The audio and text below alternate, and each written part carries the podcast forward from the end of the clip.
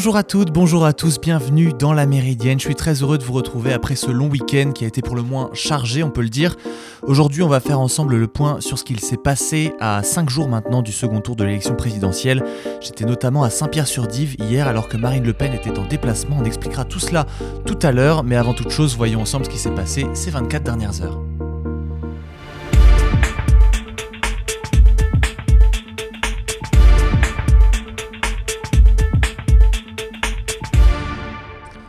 Pour commencer, les forces russes ont déclenché leur offensive contre l'est de l'Ukraine qu'elles bombardent massivement, tout en poursuivant leurs frappes dans l'ouest, ont annoncé hier les autorités ukrainiennes. Nous pouvons maintenant affirmer que les troupes russes ont commencé la bataille pour le Donbass à laquelle elles se préparent depuis longtemps. Une très grande partie de l'ensemble de l'armée russe est désormais consacrée à cette offensive, a déclaré le président Volodymyr Zelensky dans un discours retransmis sur Telegram. Aucun couloir d'évacuation des civils n'a pu être organisé aujourd'hui en Ukraine, faute d'accord avec la partie russe, et ce pour le troisième jour consécutif, a annoncé la vice-première ministre ukrainienne Irina Vereshchuk. Les séparatistes du Donbass, appuyés par l'armée russe, ont affirmé avoir lancé l'assaut contre l'usine métallurgique Azovtal, dernier bastion défendu par les forces ukrainiennes dans le port assiégé de Mariupol, rapporte ce matin l'agence de presse russe RIA en citant le porte-parole des séparatistes Edouard Bassourine. Selon la vice-première ministre ukrainienne, beaucoup de civils ukrainiens sont également retranchés à l'intérieur de ce complexe métallurgique. Au moins 1000 civils, la plupart des femmes, des enfants et des personnes âgées se trouvent dans les abris souterrains de cette usine, indique sur Telegram le conseil municipal de Mariupol. S'il est réélu, Emmanuel Macron pourrait revoir l'effectif de ses troupes. En effet, son Premier ministre Jean Castex a annoncé ce matin qu'il démissionnerait ainsi que son gouvernement dans les jours qui suivent une éventuelle réélection du président sortant dimanche. Interrogé sur France Inter pour savoir s'il resterait Premier ministre jusqu'aux législatives des 12 et 19 juin, juin, il a répondu que tout dépend du sort des urnes dimanche, mais qu'il est de ceux qui pensent qu'une impulsion nouvelle après la réélection du président doit être trouvée. Il s'est dit pour l'heure extrêmement mobilisé à la, à la veille du second tour de la présidentielle du 24 avril pour lequel les sondages donnent le président sortant vainqueur face à la candidate d'extrême droite, mais avec une avance moindre que lors de la présidentielle de 2017. Le président sortant recueillait, selon des études d'opinion, 53 à 55% des suffrages exprimés, contre 45 à 47% pour Marine Le Pen. Emmanuel Macron était sorti vainqueur en 2017 avec 66% des voix contre 34 à la candidate d'extrême droite. Du nouveau dans la gestion de la pandémie de Covid-19 aux États-Unis, une juge a déclaré hier illégale l'obligation fédérale du port d'un masque sanitaire dans les transports publics du pays et des compagnies aériennes ont également mis à jour leurs règles après plusieurs semaines de combats judiciaires. La magistrate Catherine Kimball Mizel, qui siège à Tampa en Floride, a estimé que sa décision euh, estimé dans sa décision que les centres américains de prévention et de lutte contre les maladies, euh, la principale agence sanitaire fédérale d'ailleurs, avaient outrepassé leurs prérogatives en imposant cette obligation qui s'applique notamment aux avions, aux trains, aux métros et aux autocars. Plusieurs compagnies aériennes américaines ont annoncé dans la foulée que le masque ne serait plus obligatoire, au moins sur leur vol intérieur. United Airlines a précisé que le changement était effectif immédiatement sur ses vols aux États-Unis et sur certains vols internationaux en fonction des règles dans le pays d'arrivée. La porte-parole de la Maison Blanche, Yen Psaki, a affirmé que la décision de la juge Misel était décevante en notant euh, que les centres américains de prévention et de lutte contre les maladies continuent de recommander le port du masque dans les transports publics. Une roquette tirée hier sur Israël à partir de la bande de Gaza, territoire palestinien sous contrôle des islamistes du Hamas, a été interceptée par le système de défense antimissile, a annoncé l'armée israélienne, qui a répliqué tôt ce matin par des frappes aériennes sur Gaza, les premières depuis des mois. Hier soir, les sirènes d'alarme ont retenti dans le sud d'Israël pour le premier tir de roquette depuis la bande de Gaza vers Israël depuis début janvier, alors qu'un projectile s'était abîmé en mer au large euh, de la métropole Tel Aviv. Puis, tôt mardi, euh, l'aviation israélienne a indiqué avoir bombardé un site d'armement du Hamas, mouvement islamiste armé au pouvoir dans la bande de Gaza, en représailles au tir de roquettes depuis ce territoire. Le Hamas a affirmé avoir utilisé sa défense antiaérienne pour tenter de contrer ces frappes qui n'ont fait aucune victime, selon des témoins et des sources sécuritaires à Gaza. Le tir de roquette n'avait pas été revendiqué, mais il intervient après une série d'attaques en Israël, dont deux ont été perpétrées par des Palestiniens, des opérations de contre-terrorisme en Cisjordanie occupée et un week-end de tension sur les lieux saints à Jérusalem. Ces attaques ont fait 14 morts depuis le 22 mars en Israël et 23 Palestiniens, dont des assaillants, ont été tués depuis des incidents ou des opérations israéliennes en Cisjordanie, territoire palestinien occupé depuis 1967 par l'État hébreu. Le Premier ministre britannique Boris Johnson, pour finir, est attendu aujourd'hui au Parlement pour s'expliquer après l'amende qui lui a été infligée pour avoir enfreint les restrictions anti-Covid, tout en restant sous la menace d'autres sanctions. En, raison de la trêve parlementaire de Pâques, le dirigeant conservateur n'a pas encore affronté les députés depuis qu'il s'est vu infliger une amende de 50 livres sterling selon la presse. Il y a une semaine, euh, pour un anniversaire surprise à l'occasion de ses 56 ans, le 19 juin 2020, un événement de moins de 10 minutes selon lui qui a également valu à son ministère des Finances Rishi Sunak et à son épouse Carrie d'être sanctionnés. Après l'annonce de cette sanction, Boris Johnson avait de nouveau présenté ses excuses et de nouveau exclu de démissionner. Il n'est en outre pas à l'abri de devoir affronter un vote visant à saisir une commission spéciale qui serait chargée de déterminer s'il a ou non sciemment trompé le Parlement, synonyme de démission selon le code de conduite ministérielle. Dans ses différentes explications au sujet du Partygate, après avoir assuré maintes et maintes fois que toutes les règles avaient été respectées. Selon une étude publiée lundi, 72% des sondés ont une appréciation négative du Premier ministre, le terme revenant le plus souvent étant celui de menteur. Selon le sondeur James Johnson qui a réalisé l'étude, le Partygate l'emporte sur l'Ukraine dans l'opinion. Vous écoutez La Méridienne sur Radio Phoenix. Attendu à Caen hier matin chez nos confrères de France Bleu notamment, Marine Le Pen a choisi de se rendre à Saint-Pierre-sur-Dive dans la matinée également. Dans cette commune située à une quarantaine de kilomètres de Caen et rattachée à la commune de Saint-Pierre-en-Auge, la candidate du RN a recueilli au premier tour 35% des suffrages face à Emmanuel Macron. À Caen, elle était arrivée en troisième position. Il se trouve que j'étais sur place à Saint-Pierre-sur-Dive où j'ai pu rencontrer des sympathisants du Rassemblement national qui nous expliquent en quoi c'est important que Marine Le Pen aille dans ces petites villes et villages qui ont voté massivement pour elle au premier tour. Bonjour, je suis avec un, représentant euh, local du Rassemblement national. Est-ce que vous pourriez vous présenter en quelques mots? Oui, Patrick Belloncle. Je suis délégué de la euh, délégué RN de la 4e circonscription du Calvados, qui va de la sortie de Lisieux jusqu'à Ouistreham. 118 communes et je suis le futur candidat dans le cadre des prochaines élections législatives sur la même circonscription.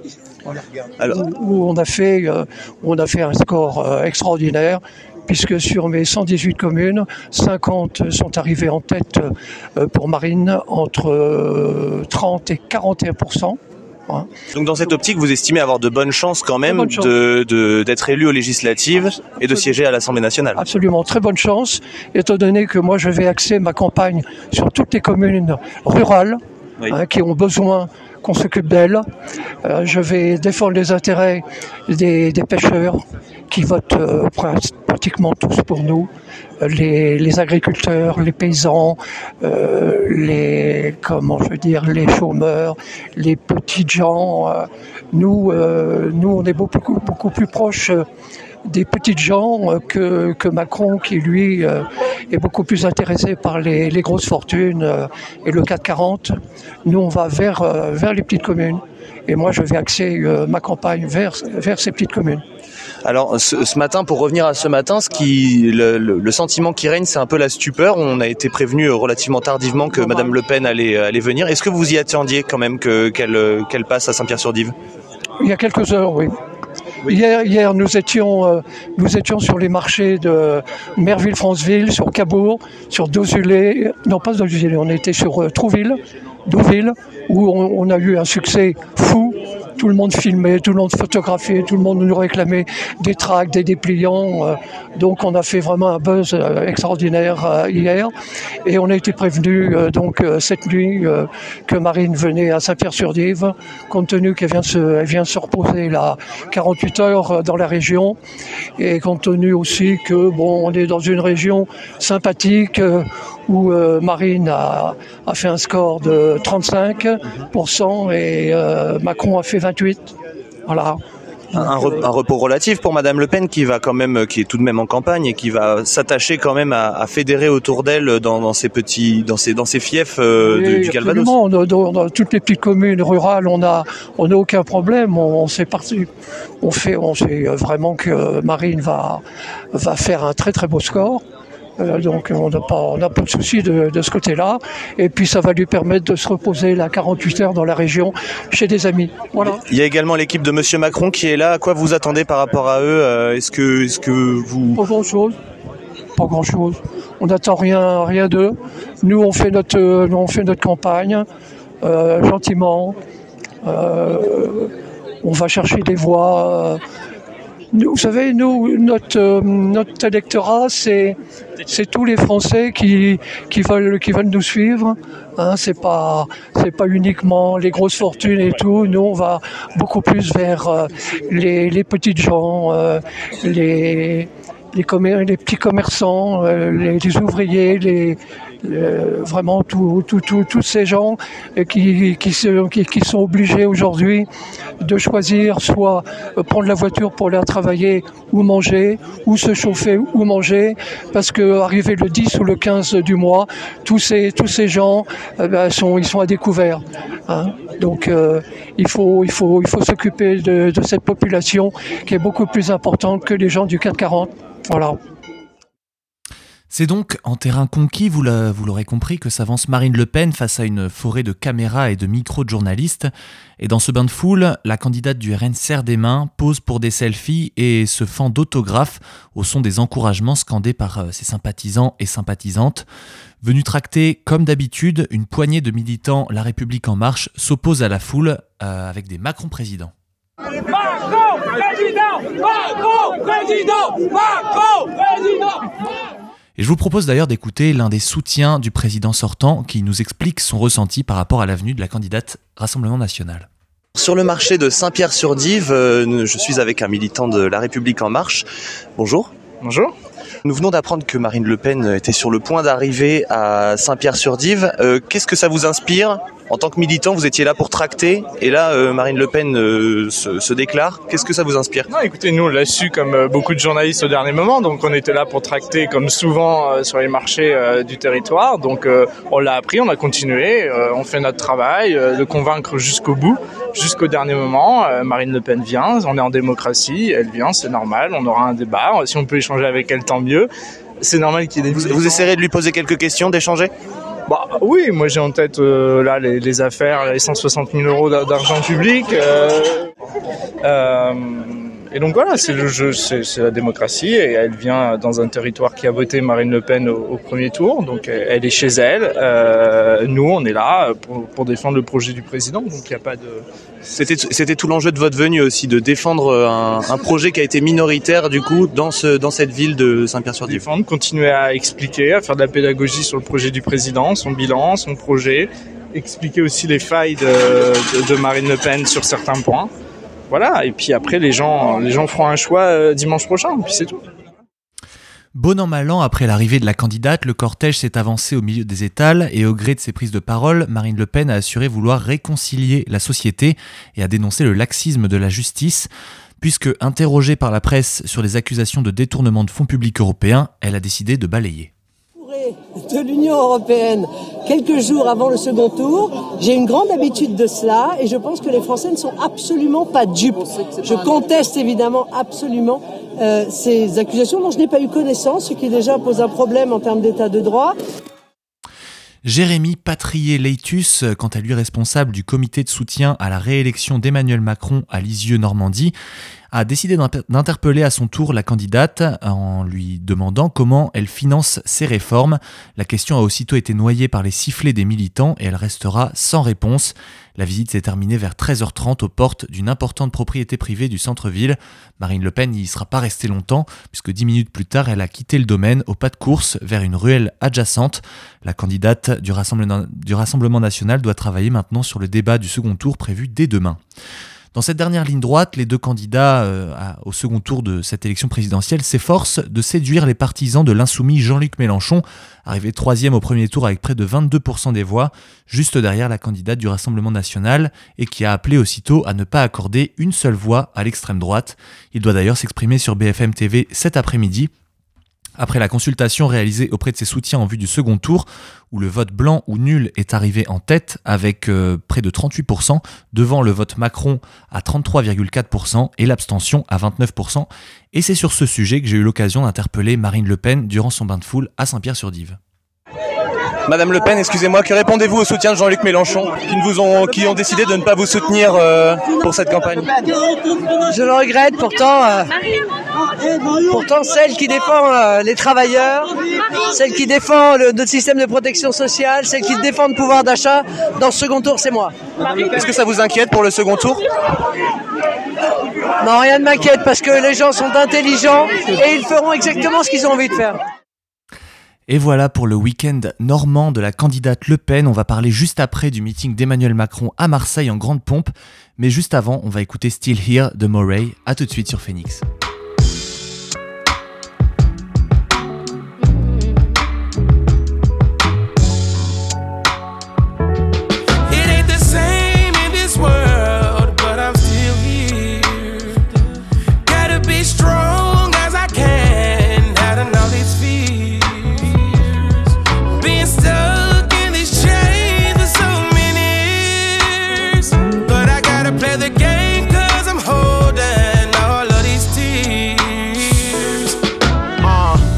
Summers with cold winters, empty stomachs with no dinners, fast losers and slow winners. Real niggas, no hope in us, never pretenders, all authentic, my nigga. Uh, I know the struggling very well. They say life ain't no fairy tale, and real music barely sells. My little homie just made. I heard that Earth's a strange hell. As a recent, I can't tell. Vision clouded, wise routed, nothing new about it. Getting high, think about that cash, what we do without it. Niggas with the least to offer, usually who the loudest. Meditation, smoke that medication through the mountains. Oh Lord, oh Lord, I heard you. Found myself and I'm searching. we been sinning, but won't do it on purpose. Give it my all, going harder, but my heart is still hurting. What did we do to deserve it? Yeah. It ain't the same in this world,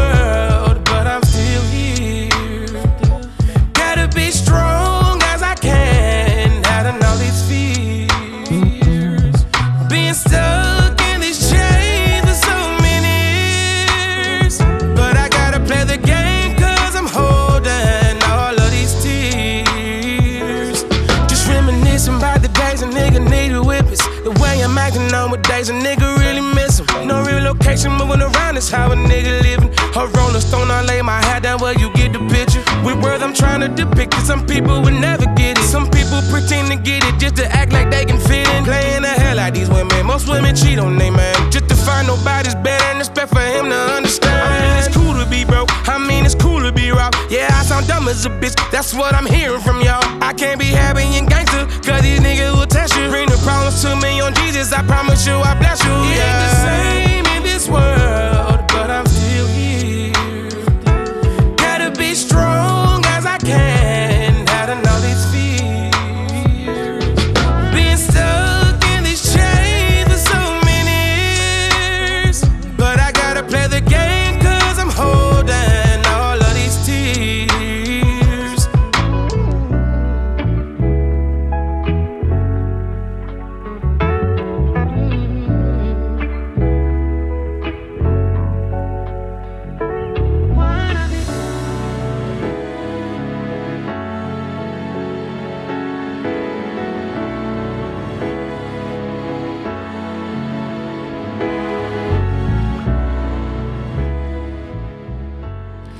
C'était Still Here de Moray. On se retrouve dans la Méridienne sur Radio Phoenix.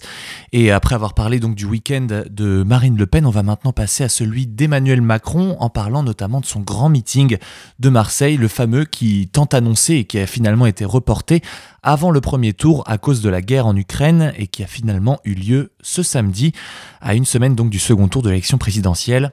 Le dispositif n'avait rien à voir avec le meeting géant de Paris La Défense Arena euh, le 2 avril. Le président candidat était cette fois-ci en plein air, dans le jardin du Palais du Pharaon, avec à la clé un décor grandiose d'une ville de Marseille baignée de soleil en ce week-end de Pâques.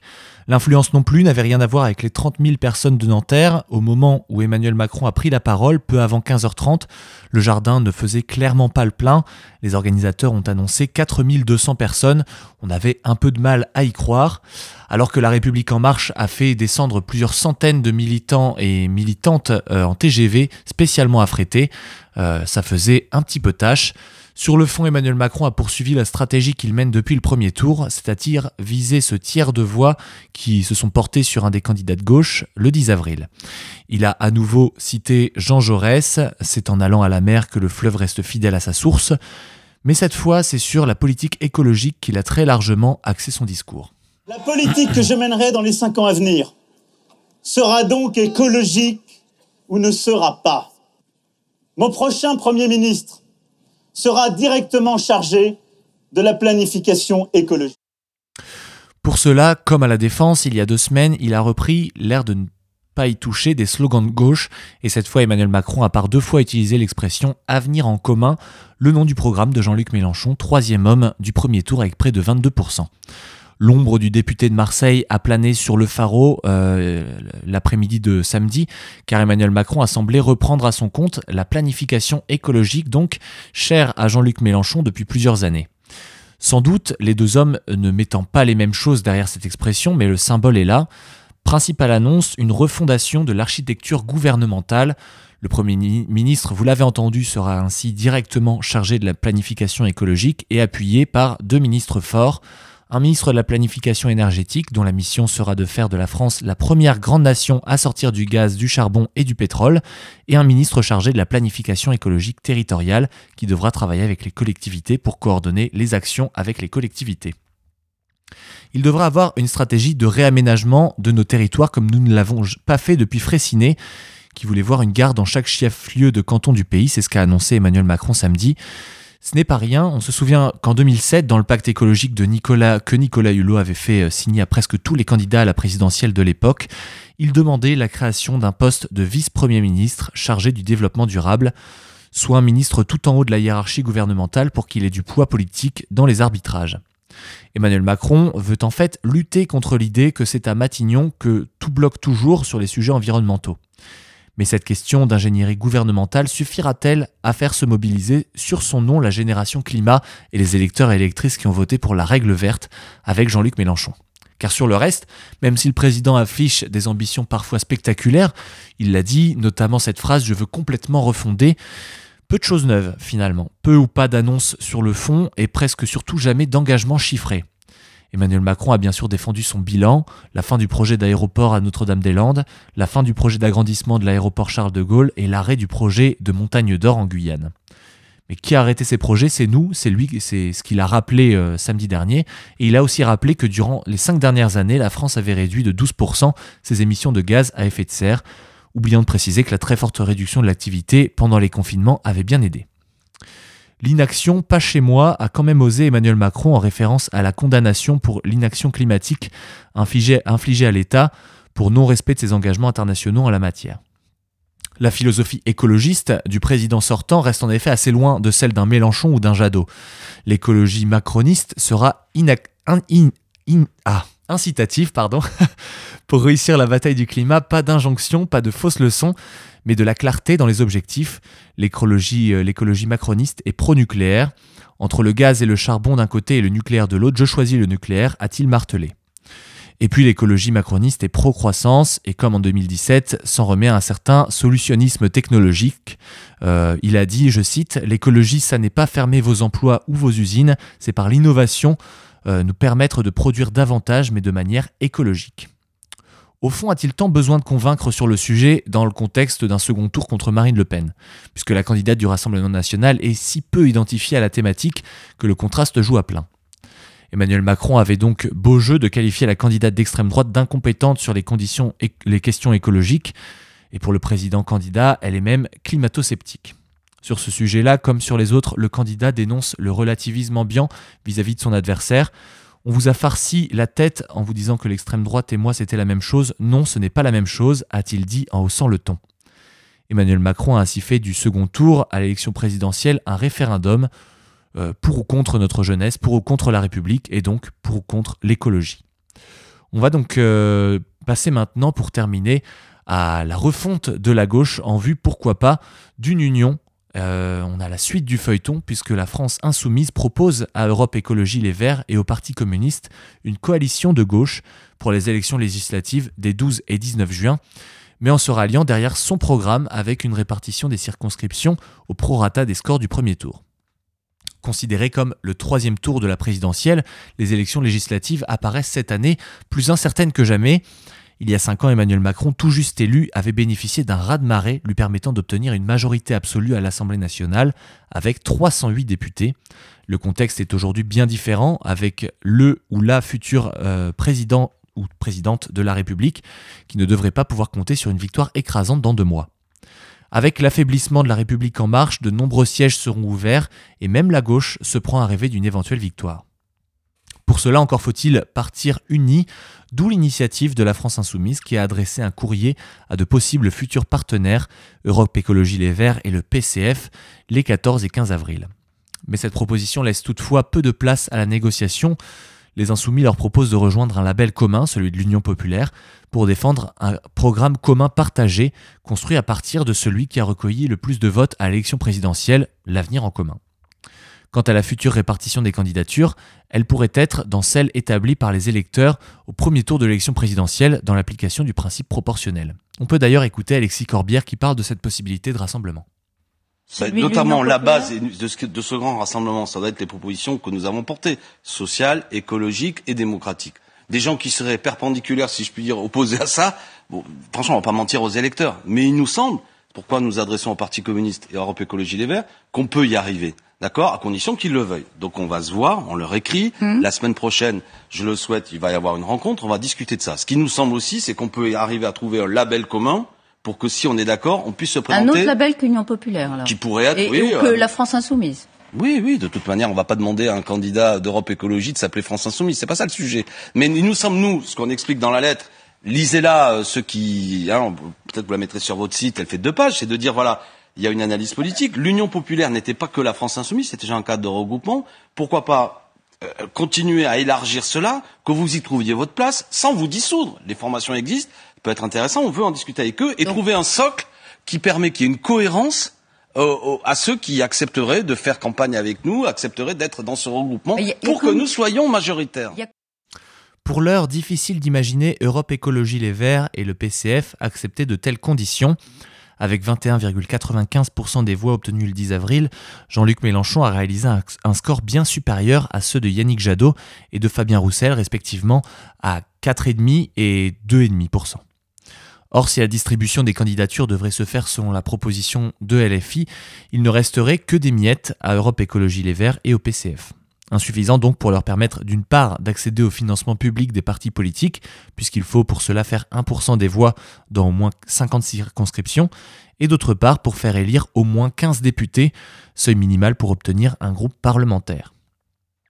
Le secrétaire national du Parti écologiste Julien Bayou a salué vendredi devant la presse l'ouverture du dialogue de la France insoumise, mais a plaidé de son côté pour une proportionnelle pondérée, lissée, qui tiendra aussi compte des scrutins précédents. Car, bien évidemment, les élections européennes de 2019 et municipales de 2020 ont, elles, été bien plus favorables à Europe Écologie Les Verts qu'à LFI.